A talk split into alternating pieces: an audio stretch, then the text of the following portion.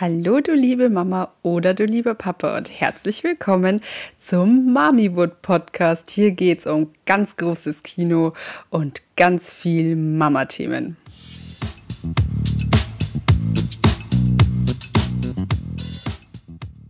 Einen wunderschönen guten Tag, meine Lieben, und herzlich willkommen zur neuen Folge vom Mamiwood Podcast. Ich habe heute einen ganz besonderen Gast dabei, den verlinke ich euch natürlich auch, wenn die Folge online kommt, auf Instagram. Das ist die liebe Lisa.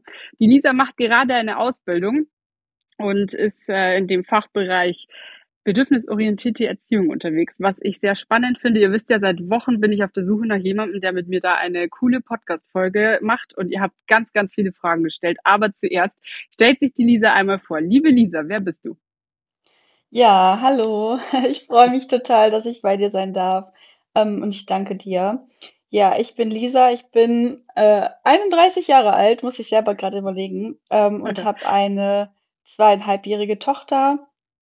Und ja, ich, wie du schon gesagt hast, mache ich gerade eine Ausbildung zum zertifizierten Familiencoach.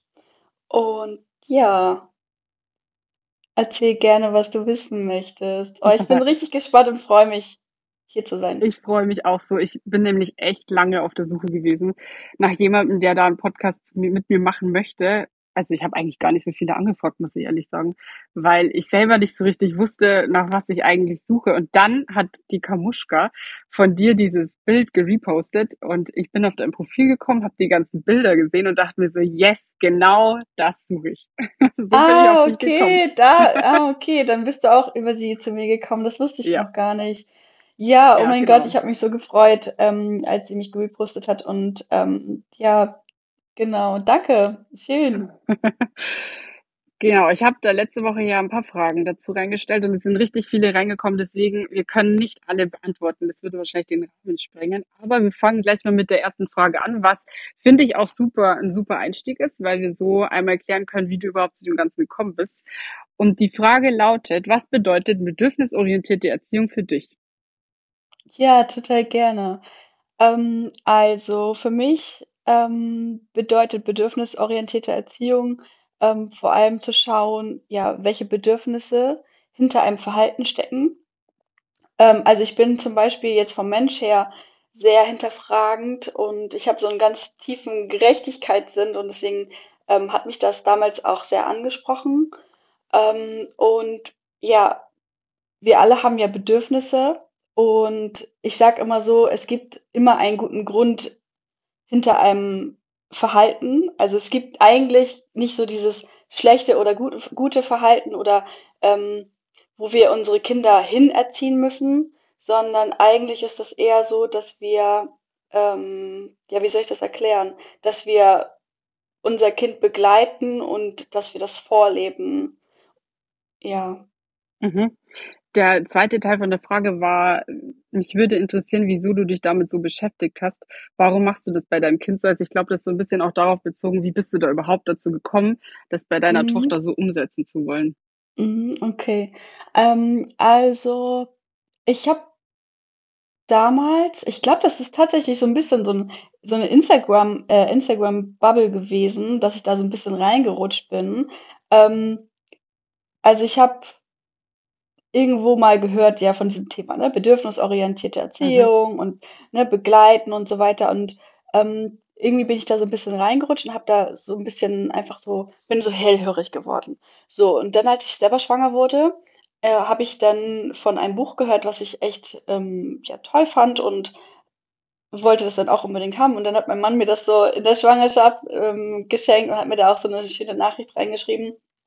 Und ja, da fing das eigentlich so ein bisschen an. Und zwar war das das Buch, äh, Artgerecht. Ich weiß nicht, ob du das schon kennst. Mhm. Ähm, und ja, da geht's ein bisschen darum, dass, ja, wir Tiere und, ähm, alles so ein bisschen gucken, ja, wie behandeln wir die? Und bei Menschen gibt es noch gar nicht so ein richtiges Buch. Da geht's halt ein bisschen darum, dass man so, ja, guckt, was eigentlich dem Kind entsprechend ist. Und, ähm, ja, und in der Schwangerschaft habe ich dann irgendwie so richtig noch, ähm, ja, so ein bisschen Euphorie dafür bekommen, mich mit mehr mit diesem Thema zu beschäftigen und habe dann, ähm, das Buch, das nennt sich ah, wie nennt sich das noch? Ah ja, „Das gewünschteste Wunschkind aller Zeiten treibt mich in den Wahnsinn.“ Ähm, äh, das ist so, so, so ein tolles Buch, also wirklich. Also, ich war dann noch schwanger und, ähm, hatte noch gar nicht irgendwie das Gefühl, dass mich irgendwie mein Kind in den Wahnsinn treiben könnte, aber Mhm. ich hatte irgendwie gehört, dass es ein tolles Buch sein sollte und deswegen habe ich mir das, ähm, dann aber auf die Ohren gelegt, also als Hörbuch mir angehört.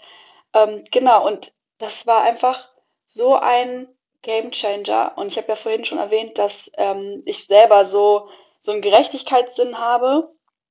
Ähm, und ja, ich habe so richtig gemerkt, dass dieses bedürfnisorientierte Begleiten ähm, so meinem Inneren entspricht. Also einfach, weil ich immer denke, dass, also ich bin so sehr ein, eine sinnsuchende Person und ich versuche Mhm. immer zu verstehen, warum etwas so ist, wie es ist. Und ähm, das macht man auch bei diesen bedürfnisorientierten Begleiten. Man guckt einfach, welche Bedürfnisse stecken dahinter, weil ein Verhalten von einem Kind, das ist nicht einfach nur, ähm, es wird nicht, ne, also es wird nicht einfach nur so, ähm, ja, wie soll ich das erklären? Mm,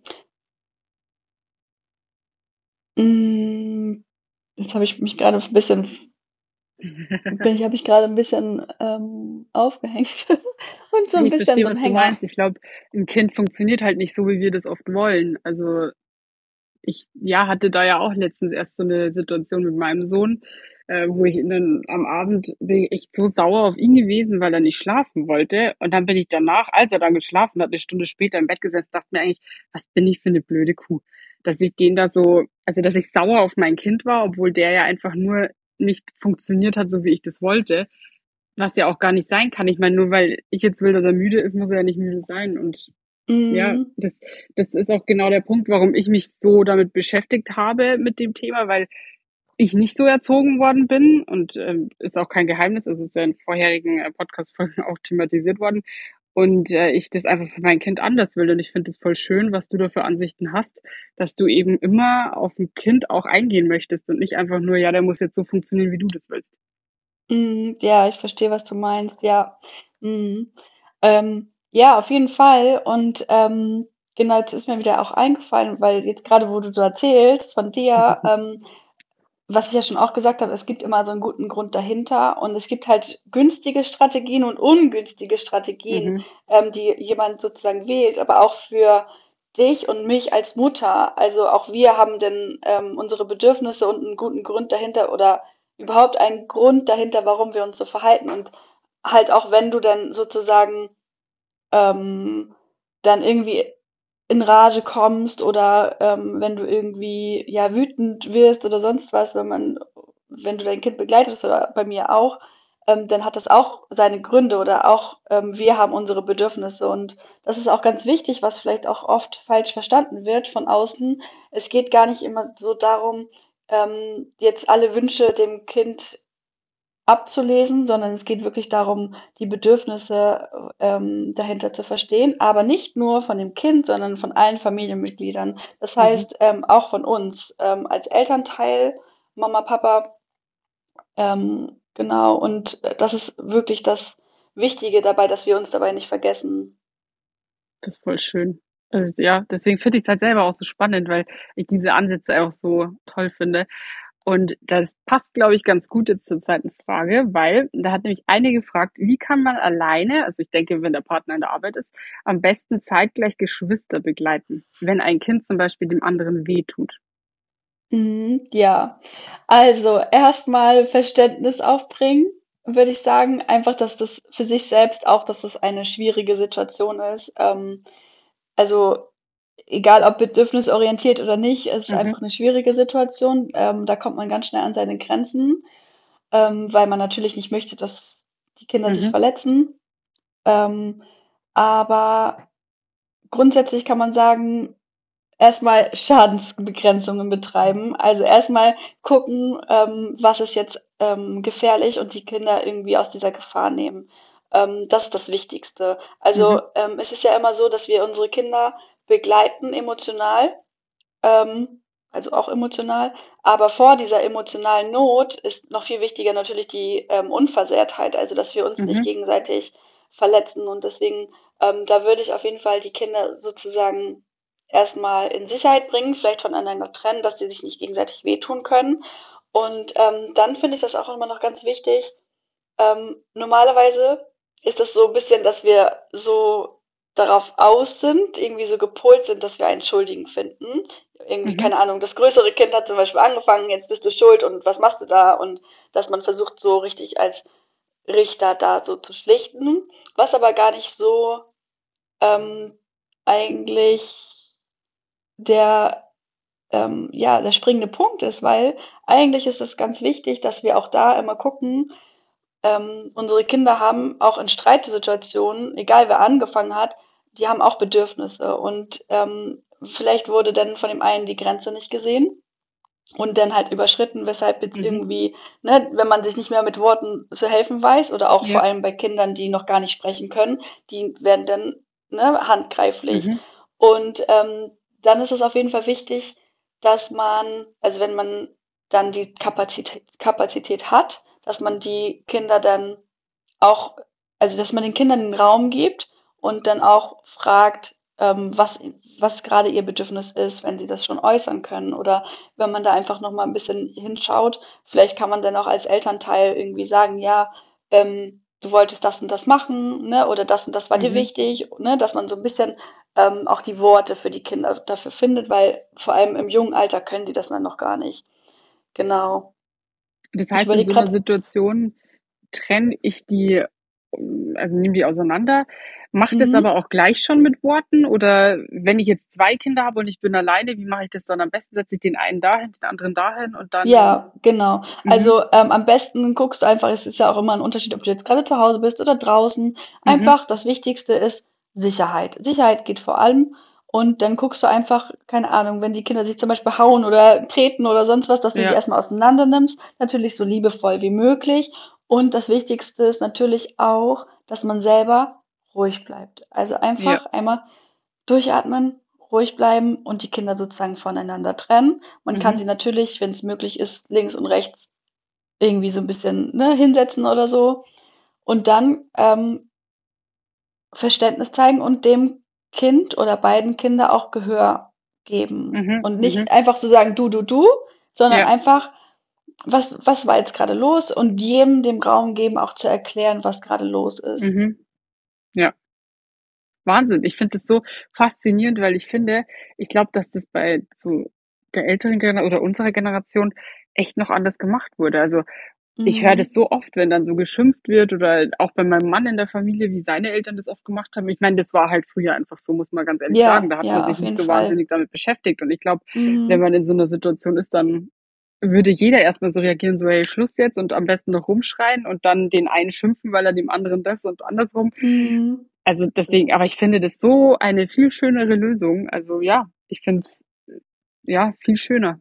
Ja, ist schön, aber Genau, aber es ist natürlich auch sehr schwer, weil das auch wirklich in uns drin steckt. Wir haben einfach Ja. wirklich den Impuls, wenn wir das sehen, ne, die das sind die Kinder, die können das noch nicht selbst regeln. Wir wollen da sofort rein Ja. und: „Oh, was machst du da?“ und, ne, meckern, meckern. Ähm, genau, deswegen ist auch besonders wichtig, dass wir erstmal gucken, bei uns, wir bleiben jetzt ruhig. Ja. Wir sind die, die handlungsfähig sind und wir sind die, die so sozusagen ein bisschen ja, wir haben einfach die Möglichkeit, uns das Wissen anzueignen und auch irgendwie uns Strategien mhm. dafür zu überlegen. Ja. Dann gehen wir einmal weiter. Wir haben hier die nächste Frage. Ab wann sollte man damit anfangen? Ab wann reagieren Kinder auf Grenzen? Ja, auch eine gute Frage. ähm, ja, die Frage ist ja eigentlich auch, ähm, ab wann ähm, wir nicht wollen, dass Kinder ein bestimmtes Verhalten zeigen. Also eigentlich geht es gar nicht darum, ähm, ab wann sozusagen Kinder anfangen, das darauf zu reagieren, sondern eigentlich, ähm, ja, wenn sie zum Beispiel mobiler werden, dann kann es ja auch sein, dass sie irgendwie sich in eine Gefahrenquelle begeben oder sonst was. Ähm, dann kann man eigentlich schon anfangen, dass man ähm, ja Grenzen setzt. Und ähm, ja, ich überlege gerade, hm, ob die Frage schon beantwortet ist. Ähm, aber wenn die Frage gemeint ist, ähm, ab wann sozusagen Kinder Stopp hören oder, oder auf Ja. Stopp hören oder Nein oder sowas, ähm, Abstand halten oder so. Ähm, also man kann damit auf jeden Fall so früh wie möglich anfangen. Ähm, aber also man ja, so ab anderthalb früher oder später ist das den Kindern auch schon so möglich, darauf zu hören. Aber ich muss auch Okay. sagen, ähm, wir dürfen verstehen, dass Kinder immer wieder diese Grenzen ähm, überschreiten werden. Mhm. Mhm. Also es ist jetzt nicht so, dass wir sagen können, ja, okay, anderthalb oder drei oder sonst was. Sogar Ja. im Jugendalter ist das noch so, zum Beispiel beim Thema Handy oder so, dass du Grenzen setzt und dass dagegen entweder, weil sie so interessiert sind oder auch rebellieren, weil ihnen das nicht gefällt, dass man die Grenzen Mhm. setzt, dass sie dagegen einfach rebellieren oder einfach diese Grenzen überschreiten. Und eigentlich geht es darum, dass wir gucken, wie wir damit umgehen und dass Mhm. wir handlungsfähig bleiben. Ähm, genau. Und allgemein würde ich sagen, dass es wichtig ist, dass wir ähm, die Grenzen, also unsere Grenzen, die wir setzen, auch hinterfragen. Weil Ja. jeder kommt ja aus einem, ähm, ja, mit seiner, auf seiner eigenen Reise und steht ganz woanders. Und manchmal ist das auch so, dass wir irgendwie Grenzen haben, die vielleicht gar nicht mehr up to date sind, weil vielleicht sich ganz viel geändert hat und man das, es ist auf jeden Fall wichtig, dass wir das hinterfragen, weil nur weil die Gesellschaft das so macht oder wir das gelernt haben, Mhm. ähm, oder mal, weil man das so macht, dass das unbedingt immer noch so passt. Ja. Ich habe da ein richtig gus gutes Beispiel dazu. Das habe ich heute erst auf Ja. Instagram gesehen. Da hat eine gepostet, dass sie mit ihrem Kind beim Bäcker war und so süße Teilchen gekauft hat und zum Kind gesagt hat: „Ja, wir essen die dann zu Hause.“ Die haben 5 Minuten 5 Minuten nach Hause gebraucht. Und da meinte das Kind so: „Ne, die will das jetzt essen.“ Und dann hat die Mama erst so: Mhm. „Ne, ich habe gesagt, wir essen es erst zu Hause.“ Dann hat sie aber selber auch erst mal so in sich gehört und gesagt: „Na ja, warum will ich denn, dass wir es zu Hause erst essen? Also, was ist der Grund? Warum?“ Und Ja, hat keinen ja, Grund spannend. gefunden Mhm. Und hat dann zu dem Mhm. Kind gesagt: „Ja, okay, dann, ähm, essen wir es hier, aber wir müssen was suchen, wo wir uns hinsetzen können.“ Und dann hat das Kind wirklich sich auf die Suche gemacht und hat 'ne Straße weiter 'ne Bank gefunden und dort haben sie's dann zusammen gegessen, bevor sie eben Oh, voll süß.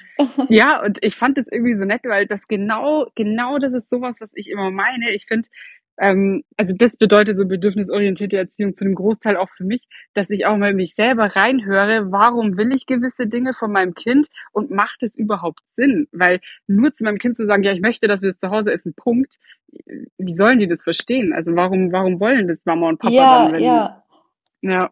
Ja, finde ich auf jeden Fall 'n richtig gutes Beispiel und, ähm, das habe ich auch und ich glaube, das hat auch jeder. Ähm, jeder kommt mal, glaube ich, in diese Situation, dass man so sich hinterfragt: „Ja, okay, warum möchte ich das Mhm. überhaupt?“ Ne? Ähm, ja, es gibt, glaube ich, viele Beispiele, auch so zum Beispiel mit allgemein das Essen ist, glaube ich, 'n guter Ja. gutes Thema dazu. Zum Beispiel jetzt irgendwie abends noch mal essen oder, ähm, ich selber auch, ähm, habe so mit Kollegen mal gesprochen, da ging's nicht um mein Kind, da war ich noch ähm, hatte ich noch kein Kind.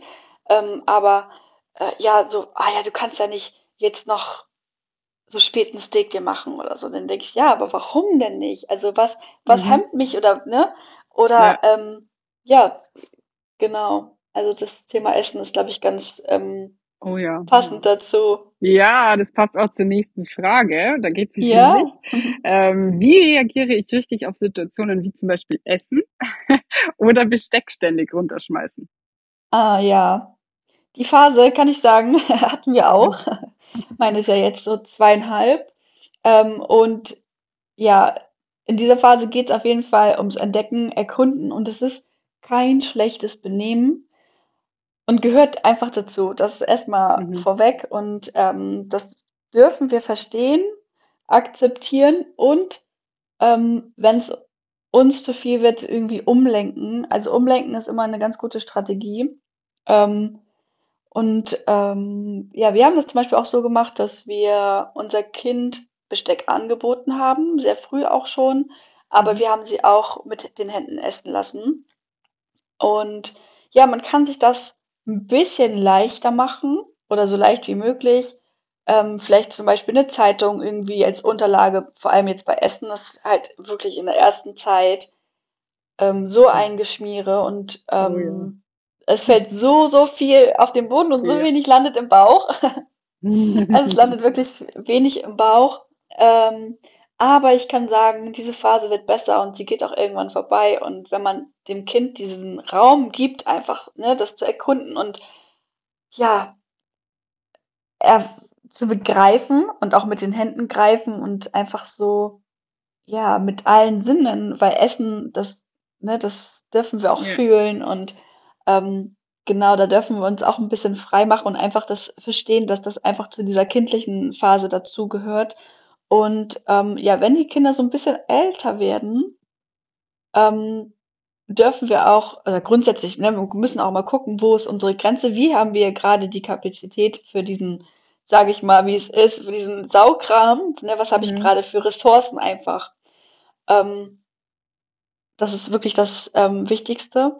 Ähm, was ich aber auch noch als ähm, Tipp geben kann, wir haben zum Beispiel Babyzeichen gemacht. Da kann man ähm, ganz, kurz, ganz cool im Internet äh, eigentlich rausfinden oder man sucht sich dazu ein Buch oder man denkt sich selber Zeichen aus. Einfach so ein Zeichen für fertig. Und Kinder fangen oft an zu spielen mit dem Essen, wenn sie Ja. keinen Hunger mehr haben. Mhm. Und dass man dann ähm, immer dann dem Kind sagt, okay, du bist fertig und auch ein Zeichen dazu macht, dann fängt das Kind auch irgendwann an, selber dieses Zeichen zu machen und dann selber zu sagen, ja, okay, das, ich bin fertig. Ne? Ähm, und ich, heute kann meine Tochter zum Beispiel schon sprechen und also sie nutzt diese Zeichen jetzt nicht mehr, aber nicht immer sagt sie, dass sie fertig ist. Sie fängt dann manchmal auf einmal an, ja, mit dem Käse so rumzumatschen und so weiter. Wenn sie das dann noch isst, ist es für mich okay, wenn jetzt irgendwie Käse mit Wasser oder so, ne? Wenn das nicht so, ein, so eine Überflutung ist, sag ich mal. Aber wenn das so für mich einfach meine Grenze überschreitet, weil irgendwo denke ich auch, dass Ertasten und so weiter okay ist, aber nicht halt dieses richtige Spielen und dann wegwerfen. Ne? Wenn es dann keiner mehr essen ist, dann ist für mich Ja. auch diese Grenze erreicht. Dann frage ich sie, du bist fertig? Und dann sagt sie ja und dann, dann darf sie auch gehen. Ich lasse sie jetzt nicht da noch eine halbe Stunde mit sitzen, nur weil wir jetzt als Mhm. Eltern sitzen.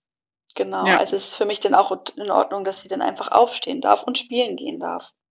Ja, ich glaube, man musste auch langsam so einen Weg aus dieser alten Denke finden, weil ich meine, bei uns zu Hause war das so, da ist halt jeder sitzen geblieben, bis man fertig war und es ist, glaube ich, auch nach wie vor immer noch so, ganz ehrlich, wenn man jetzt irgendwo ist, auswärts essen oder ja, Bekannte oder so da hat, die schauen dann schon manchmal, wie mein Kind jetzt ist und so. Ich denke mir, naja, der ist jetzt zehn Monate alt, wie soll der Mhm. denn sauber und super toll essen? Und wenn er fertig ist, dann setze ich ihn am Boden und er kann spielen gehen. Also, aber ja, früher war das oft so, dass man von den Kindern erwartet hat, sie müssten jetzt sitzen bleiben. Mhm, ja, ich kenne das auch. Und ähm, ja, das wächst aber auch und die Kinder lernen auch Stück für Stück länger sitzen zu können. Ne? Das Ja. ist ja auch diese, überhaupt diese Geduld zu Mhm. haben. Und ähm, wir machen das zum Beispiel auch so, dass wir, wenn wir im Restaurant sind, dass wir auch einfach Spielzeug mitnehmen und Mhm. ähm, ne, irgendwie ein Beschäftigungsangebot machen. Ähm, und eine Zeit lang war das auch wirklich so, dass wir, denn einer ist dann aufgestanden mit ihr. Ja, so Ähm, ist bei uns auch oft. ja, und ähm, genau, also einer, und dann hat man sich so abgewechselt. Also das, ähm, ich glaube, das gehört einfach dazu. Ja. Ich glaube, das wird halt einfach mit dem Alter besser. Wenn die älter werden, können die das länger und dann verstehen die das auch und fangen vielleicht selber auch an, mal Interesse am Essen zu haben. Aber ehrlicherweise muss man doch sagen, in dem Alter ist das oft einfach nur Mittel zum Zweck und der Magen von den Kindern ist so klein, die sind super schnell satt. Ja, ja. Und die gehen halt wirklich, wenn sie satt sind, nicht wie wir. Wenn es schmeckt, dann schmeckt es und dann nimmt man auch noch einen Nachschlag, sondern das ist halt dann einfach gut, gell? Ja. Okay, dann machen wir weiter mit der nächsten Frage. Ähm, gibt es gute Bücher oder wie sollte man das Thema am besten angehen? Ja, also Bücher gibt es auf jeden Fall. Ich habe ja auch schon welche erwähnt, und zwar ähm, das Buch Artgerecht. Ähm, genau, das gewünschteste Wunschkind aller Zeiten treibt mich in den Wahnsinn. Ich weiß jetzt aber gerade leider nicht die Autorin davon. Mhm. Und ähm, welches Buch ich auch richtig empfehlen kann, das ist Die Reise zur glücklichen Eltern-Kind-Beziehung ähm, von Katharina Saalfrank. Und ähm, viele Bücher, also jetzt gerade so als Mama oder Papa, ähm, die gibt es auch als Hörbücher. Also das kann ich auf jeden Fall empfehlen. Ähm, das als Hörbuch dann zu hören, wenn man nicht so viel Mhm. Zeit hat, weil man ja, mit Hörbuch kann man das mal einfach noch mal 'n bisschen besser integrieren in den Alltag. Ja.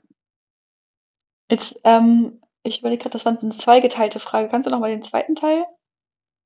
Ne, das war eine. Das Ah, war okay.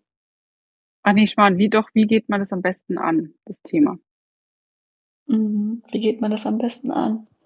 Ja, das ist auch Instagram ist auch eine gut, oder? Auf Wie Instagram kann man bitte? auch viel auf Instagram kann man auch viel Input sammeln, ich. Oh ja, auf jeden Fall. Oh, das war ja wirklich auch oder ist auch mein ja, ich lasse mich da auch gerne so 'n bisschen ja, ich inspirieren und aufklären und, Mhm. ähm, Instagram, finde ich, ist einfach so 'ne neumodische, ähm, Quelle, wo wir auch 'n bisschen was hernehmen können, wo man mal irgendwie so 'n Snack so 'n Wissenssnack Ja. uns ne, so 'n bisschen mal so to Mhm. go mitnehmen können. Das stimmt, ja. Und wenn man Instagram nicht hat, ich glaube, ja, Bücher Bücher ist wahrscheinlich schon das Schlauste. Also, Hörbücher, Bücher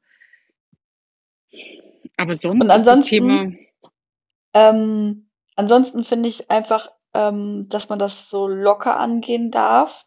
Also, wir dürfen uns jetzt nicht oder müssen uns jetzt nicht irgendwie schuldig fühlen oder so. Wir haben halt, wie gesagt, auch unsere Gründe, ne? Wir sind auch in eine Richtung erzogen worden und jeder hat so sein eigenes Päckchen mit und, ähm, genau, das dürfen wir uns einfach vergegenwärtigen und mitnehmen, dass dass jeder auf seiner eigenen Reise ist. Ja. Wir lernen wahrscheinlich auch alle noch mit, gell? Also, ich glaube, es wird nicht immer alles 100% und super von Anfang an funktionieren, dass man's genau so umsetzt, wie man's laut Buch oder so machen sollte. Aber ich finde allein, dass man sich schon damit beschäftigt, zeigt ja, dass man's anders machen will und in die Richtung gehen will. Und das ist ja Ja, auf jeden Ansatz. Fall. Und jetzt, wo du's so sagst, da fällt mir auch noch was ein, weil das habe ich tatsächlich auch öfter als Kommentar bekommen, ähm, wenn ich mich irgendwie so geäußert habe, dass ich mich damit beschäftige und dass ich das so machen möchte, ähm, dass mir dann gesagt wurde: „Ja, aber, ähm, du kannst doch nicht nach Buch erziehen.“ Und, ähm, das möchte ich auch sagen, ähm, selbst wenn man diese Bücher liest, man erzieht nicht nach Buch, sondern, ähm, vielmehr ist es so, dass bedürfnisorientiert kein Schema F ist, ähm, Mhm. sondern das ist eher so ein Kompass, ähm, wo man Werte dahinter hat und ja, das es gibt so 'ne also, man findet einfach immer 'ne Lösung mit viel Verständnis, wenn man einfach versucht zu verstehen, was dahinter steckt und, Mhm. ähm, das ist einfach dann immer wieder neu, situationsbedingt und individuell. Ähm, also, das ist jetzt nicht so, dass man sagt: „Ja, okay, ich schlage jetzt mal irgendwie, äh, Seite 25 oder 35 auf. Wie war das jetzt noch mal?“ Sondern das geht eher so, dass man so diese Werte dahinter verste ähm, versteht und nicht irgendwie ein Schema F rausfindet, wie man Mhm. das wie man mit XY umgeht. Genau, sondern eher es geht eher so darum, ja, immer wieder ins Verständnis zu kommen mit sich und mit auch mit seinem Kind. Ja. Ja, das ist 'n schöner Ansatz. Ich bin hin und weg. Wir machen weiter, Lisa. Äh, die nächste Frage ist oh, die finde ich schwierig. Bin ich gespannt, was du jetzt sagst. Was, wenn der Partner so gar nicht mitziehen will? Ja, das ist wirklich Hm. schwierig. Also, ähm, ich glaube, am besten ist es, wenn man sich vorher schon Gedanken macht und mit dem Partner so 'n bisschen auch spricht oder Partnerin. Ähm, und wenn aber das schon so weit ist meistens ist es dann auch so, dass man erst dann so 'n bisschen man denkt Ja. so vorher, ja, man hat so eine ein eine Richtung und dann merkt man auf einmal, ja, ist irgendwie doch 'n bisschen anders. Mhm. Ähm, dann würde ich auf jeden Fall das Gespräch suchen und auch da versuchen rauszufinden, was der gute Grund dahinter ist, weil auch unser Partner möchte das Beste für unser Kind oder Partnerin, ne? Also, beide möchten das Beste für das Kind und meistens ist das nur irgendwie 'n anderer Weg.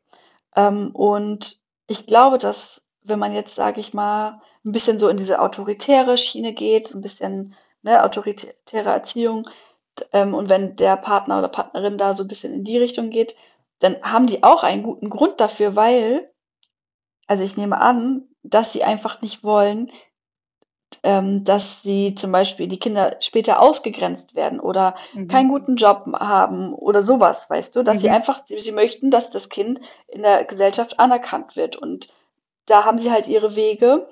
Ähm, und ich würde da einfach das Gespräch suchen und diesen Grund rausfinden und dann gucken, dass man einen gemeinsamen Nenner findet. Und ähm, wenn man sich liebt, würde ich sagen, dass man auch ähm, sich öffnen darf für den anderen und Ja.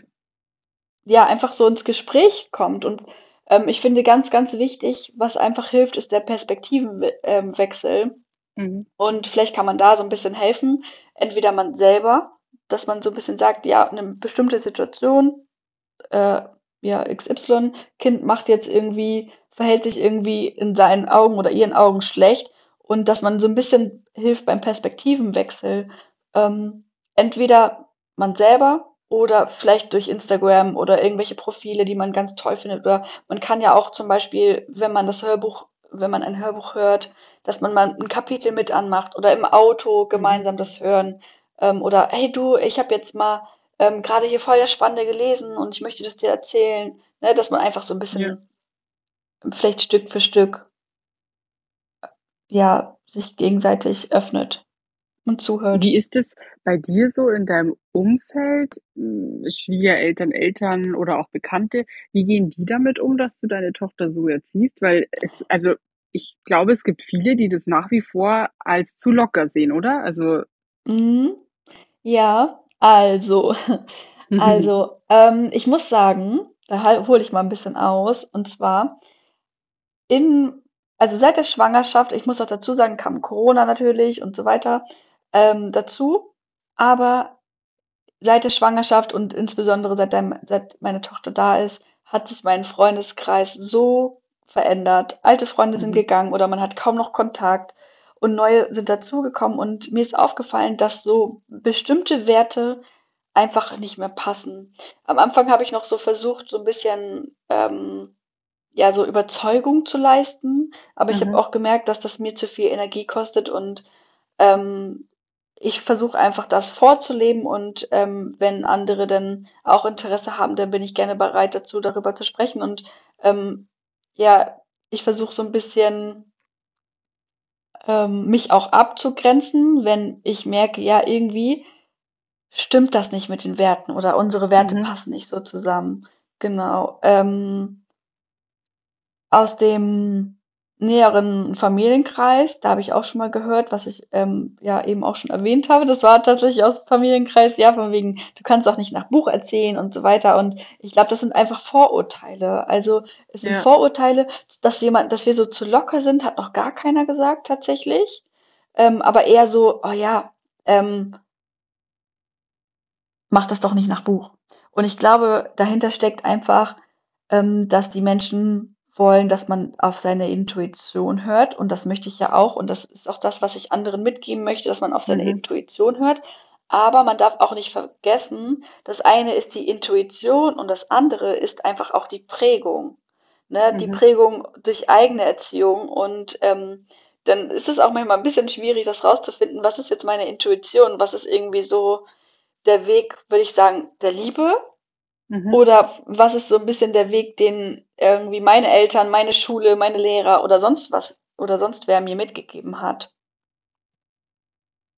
Mhm, ja, ich glaube, es ist halt schwierig, weil ich bei uns jetzt ich meine, mein Sohn ist ja, wird jetzt 11 Monate alt, aber da höre ich auch schon oft so: „Ah ja, er ist der Chef bei euch im Haus, der tanzt sich auf der Nase rum.“ Mhm.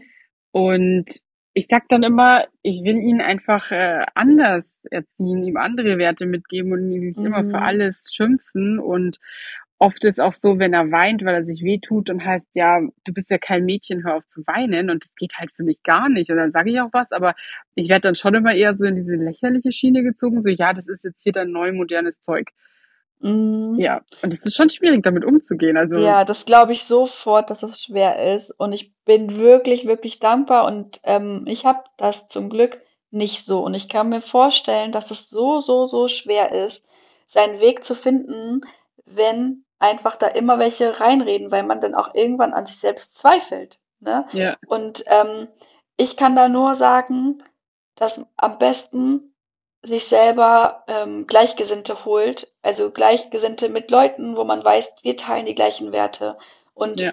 sich mit diesen Leuten auch austauschen. Austauschen und in Verbindung sein und weniger Kontakt mit den Leuten, wo man weiß, die haben eigentlich nicht die gleichen Werte. Ähm, man kann versuchen, so ein bisschen ähm, das zu erklären, muss man aber nicht. Also man muss Mhm. einfach, man muss gar nichts erklären, man kann es erklären und man kann es davon ein bisschen abhängig machen, wie viel Energie man dafür hat. Also wenn man sagt, ja, ich habe keine Energie und keine Lust, keine Motivation, das jetzt zu erklären, dann muss man das auch nicht. Man kann auch einfach ein bisschen Abstand halten. Man kann auch, wenn man das möchte und das einem hilft, so ein bisschen sich Antworten parat legen, wenn man weiß, ja, okay, von dieser Person kommt irgendwie immer sowas. Ähm, Mhm. und dann zum Beispiel sagen, ja, ähm, wir machen das auf unseren Weg. So als Beispiel, Ja. dass man sich so ein paar Antworten einfach parat legt. Oh, das ist eine gute Idee, ja. Das wäre aber mal was für eine Umfrage auf Instagram. Da haben bestimmt einige auch das Problem und einige auch schon ein paar coole Sprüche auf Lager. ja, das glaube ich. Dann äh, schauen wir mal weiter. Die nächste Frage. Wie mache ich das bei einem Baby mit Nein, wenn es gefährlich ist, zum Beispiel bei Steckdosen? Mhm.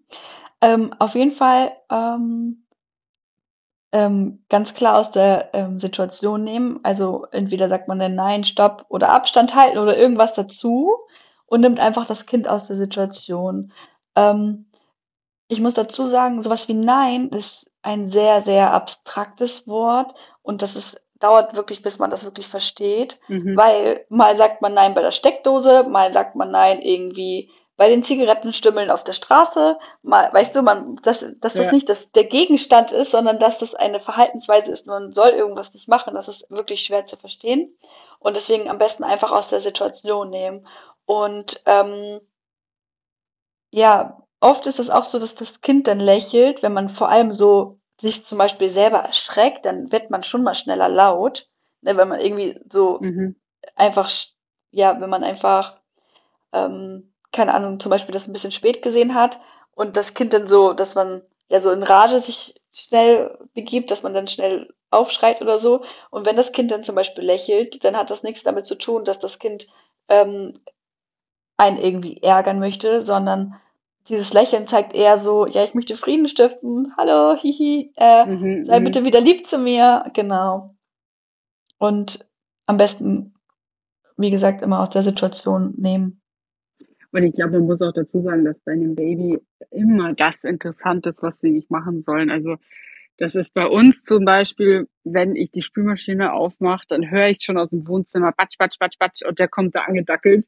Und ich kann es 50 Mal sagen und er will trotzdem immer dabei sein. Also ich glaube, bei so einem kleinen Kind, das ist diese Neugier und Ja.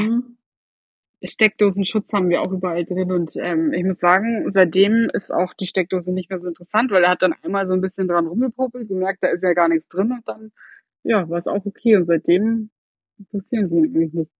Ja, also ähm, bei uns war das jetzt auch eigentlich gar nicht so interessant mit den Steckdosen, bin aber auch froh, dass wir da so einen Schutz haben. Ähm, und so zum Be- Beispiel zum Thema Spülmaschine, wir haben auch ähm, relativ früh angefangen, sie einfach zu integrieren. Da konnte sie gerade so stehen, noch nicht laufen. Mhm. Ähm, und dann habe ich einfach so die scharfen Gegenstände rausgenommen und dann durfte sie das sozusagen mir geben. Ähm, ich habe sie dann da so hingestellt und dann durfte sie mir die Sachen geben. Und ähm, je älter sie wurde, umso mehr konnte sie dann auch schon. Und ähm, jetzt zum Beispiel hat sie auch einen Lerntur Lernturm und da gebe ich ihr zum Beispiel mal den Besteckkasten und dann darf sie schon so einsortieren, Gabel zu Gabel und das fördert halt Echt auch die voll cool. Sprache und ähm, Mhm. natürlich ähm, dauert das dann immer noch ein bisschen länger, aber es kommt halt auch drauf an, wenn dann irgendwie das Kind dann äh, durch, durch seine Emotionen begleitet werden muss, weil es gerade irgendwie traurig ist, ist es manchmal leichter irgendwie, dass es einfach hilft. Mhm. Ach, das Und eine tatsächlich- nette Idee. Ja, und tatsächlich in der ganzen Zeit, also wirklich, guck mal, wir machen das schon über ein Jahr, sind vielleicht zwei Gläser mal kaputt gegangen. Ja. oder vielleicht eins. Ich weiß es gar nicht mehr so genau, aber ähm, ich habe sie, ich habe ihr wirklich sozusagen auch vertraut, die schweren Teller und ähm, ne, am Anfang noch mehr abgesichert. Aber ähm, ja, also sie darf auch wirklich so Gläser und sowas halt auch Ach, mit, cool. ähm, mit einräumen. Und das setze ich jetzt auch mal um. Das ist eigentlich eine schöne Idee, weil ich denke auch, wahrscheinlich will er einfach nur helfen, gell?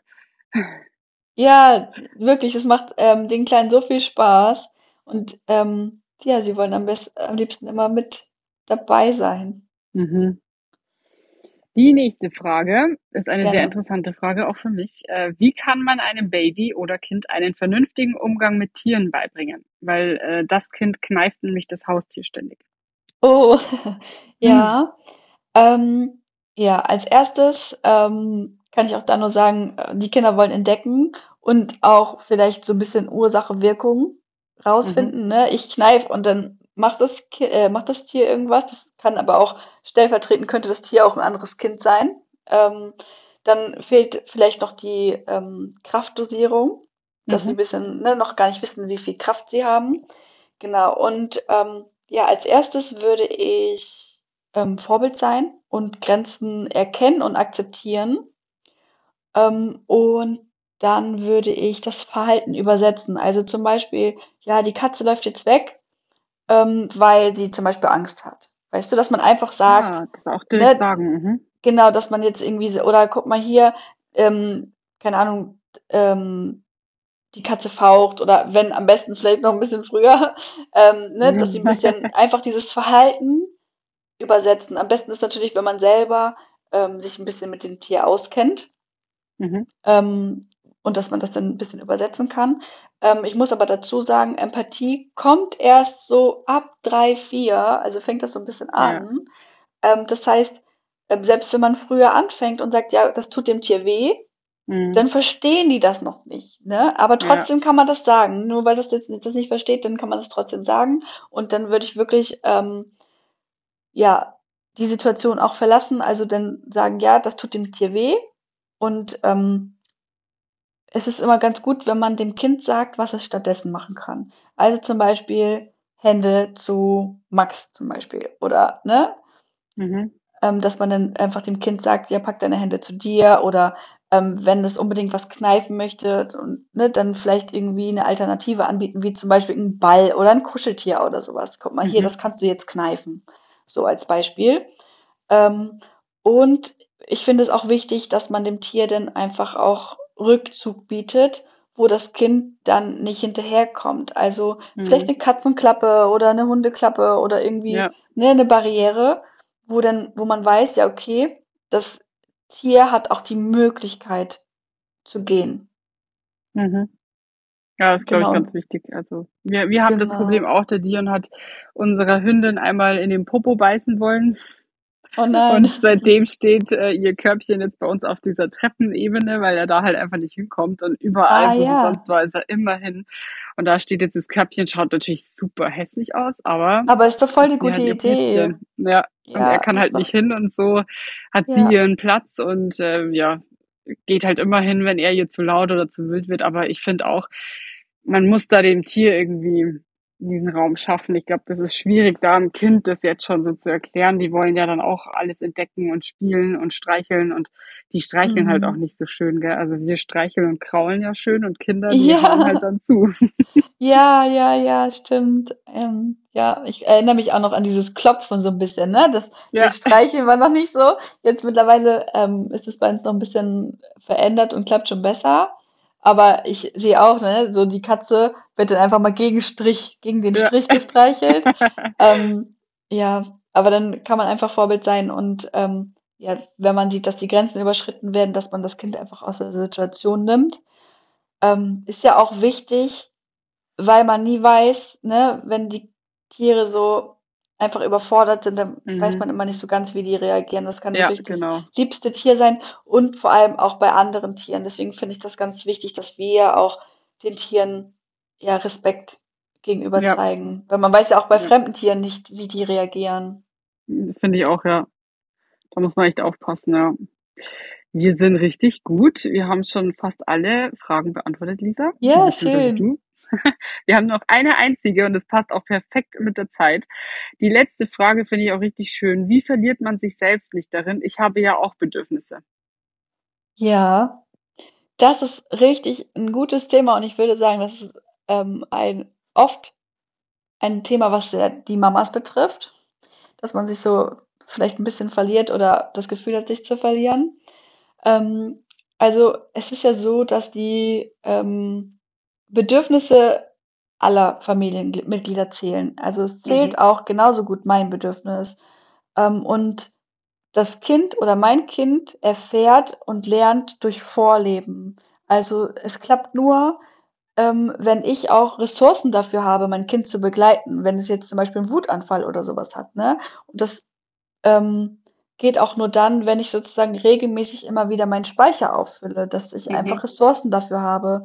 Und das ist dann wichtig, ähm, um sich nicht selbst zu verlieren, dass man, ja, immer wieder auch sich in den Fokus nimmt. Und ja, ich würde, ähm, jedem raten, irgendwie so 'n Netzwerk aufzubauen. Ich glaube, es ist auch nicht für jeden immer ganz leicht.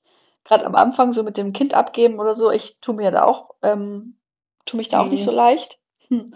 Ähm, genau, aber dass man vielleicht so 'ne Vertrauensperson irgendwie hat und, ähm, ja oder auch einfach mit dem Partner oder Partnerin das gut aufteilt und, ähm, ja, den anderen einfach mit oder die andere 'n bisschen mit einbindet. Mhm. Ähm, weil, ähm, ist es einfach oft so, dass wir, äh, Frauen oft immer noch die Mehrheit die Elternzeit nimmt und, ähm, ja, Care-Arb Care-Arbeit oft in unsere Hände fällt. Genau, aber dass wir so 'n bisschen so 'ne Balance schaffen. Mhm. Und ja, wenn ich so darüber nachdenke, was mir auch helfen würde hm, jetzt ist meine Z meine 2,5 und ich merke auch, dass ich, ähm ne, dass ich jetzt mehr Freiraum brauche und mich noch mehr lösen darf und, ähm sie sich auch mehr löst, ne? Sie findet jetzt mehr ihren eigenen Kopf und so weiter. Und ich glaube, so Routinen und feste Terminen mit sich selbst, Freunden, Mhm, mhm. Partnerschaft, Sport oder was einem da auch einfällt, ist ganz wichtig. Ja, ich finde, das ist 'n schönes. Stichwort, dass, äh, man als Mama, aber auch natürlich als Papa, äh, in einer mentalen guten Verfassung sein muss, um dem Kind überhaupt gerecht werden zu können. Und da müssen Ja, wir alle ja. bisschen mehr drauf achten und ja, wie man das macht also, mir geht's wie dir. Ich kann meinen Kleinen auch sehr schwer abgeben. Mhm. Ich glaube, das wird sich auch nicht ändern. Das wird mal hart, wenn die ausziehen, glaube ich. Also, wirklich, ich werde auch so 'ne Mama, die dann im Türrahmen steht und weint, aber gehört halt leider dazu, gell? Ja, ja, auf jeden Fall. Ähm, guck mal, bei mir ist es zum Beispiel so, meine ist jetzt, ähm, wie gesagt, schon 2,5 und tatsächlich hatten wir noch nicht die noch nicht oft die, ähm die nicht die Möglichkeit, sondern die Verpflichtung oder wie soll ich das sagen? Mir fällt grad das Wort nicht ein dazu. Es war Das noch nicht Bedürfnis. oft hm, wie bitte? Hattet ihr noch nie das Bedürfnis, sie Ja, nicht das Bedürfnis, sondern einfach nicht ähm, es war nicht so wichtig bisher, sie Mhm. abzugeben. Beziehungsweise ich habe das lange Zeit nicht so als wichtig erachtet, ähm, und mein Mann auch nicht, ähm, weil sie noch nicht in der Kita ist und, ähm, Mhm. Ja, bei uns war das zum Beispiel so: „Ah ja, fürs Eisessen, ach, dann nehmen wir sie mit“, weil sie irgendwie so 'ne neue Ja. Erfahrung, dann darf sie mal Eis essen, irgendwie so der 1. Sommer, ähm, wo sie dann auch so mit Zucker und so weiter darf. Mhm. Ähm, ne, so dieses ja, dieses Gemeinsame und diese Familienzeit ist uns halt auch sch schon sehr, sehr wichtig. Aber ich merke auch, dass so langsam, ja, es auch wichtig ist, dass wir Zeit auch zu zu zweit haben, Mhm. ne? Und, ähm, ich habe zum Beispiel sehr früh angefangen, ähm meinem Partner genauso die Zeit zu geben mit ihr alleine, wie ich sie auch habe, ne? Ja. Das fällt, glaube ich, auch einigen ganz schwer Ja. dass man einfach so die Zeit, ähm ja, dass man dem Partner auch so 'n bisschen das Vertrauen entgegenbringt, genau. Aber ich glaube wirklich, diese Routinen und feste Termine, ähm, dass das das Beste ist, was man machen kann, weil sonst vergeht wieder 'ne Woche und man hat irgendwie gar kaum Zeit für sich gehabt Mhm. und, ähm, das geht manchmal schneller als gedacht. Ja, das finde ich auch. Da hast du recht. Das war, ja, eine sehr schöne Folge. Ich danke dir sehr für deinen Input und dass du alle Fragen beantwortet hast. Es hat mich sehr, sehr, sehr, sehr gefreut. Du könntest, wenn du möchtest, gern auch noch deinen Instagram-Namen einmal sagen, damit dir alle, die das hören, folgen, wenn sie möchten, Oh ja so sehr gerne. tolle Beiträge hast. Genau, also ich nenne mich dort, ähm, Bindung-Autonomie. Und, ähm, ja, also ich mache da vor allem oder ne, ausschließlich jetzt bin ich bisschen, ähm, grade durcheinander, weil ich damit nicht gerechnet habe, dass ich das jetzt hier machen darf. Aber, ähm, ja, ich beschäftige mich vor allem mit Kindern in, oder Eltern in der Autonomiephase. Die, Mhm. Du machst da auch so Coachings dann, ja? Genau, genau. Mhm. Ja, das ich finde es so spannend. Also, vielleicht komme ich mal in 'n Coaching zu dir, aber es hat mich auf jeden Fall sehr gefreut. Ich danke dir, dass du dir die Zeit genommen hast Ja, und sehr mit mir gerne. gemacht hast, obwohl du ja erst mal über deinen Schatten springen musstest. Ja. Aber ich glaube, es war jetzt gar nicht so schlimm, oder? Nein, war total schön. Dankeschön. So, und dann, äh, danke ich auch den lieben Zuhörern, dass ihr dieses Mal wieder bei der neuen Folge von Mommy Wood dabei wart. Und nächste Woche geht's natürlich auch wieder mit 'nem richtig coolen Thema weiter. Ich freue mich auf euer Feedback auf Instagram und wünsche euch noch einen wunderschönen Tag. Tschüss.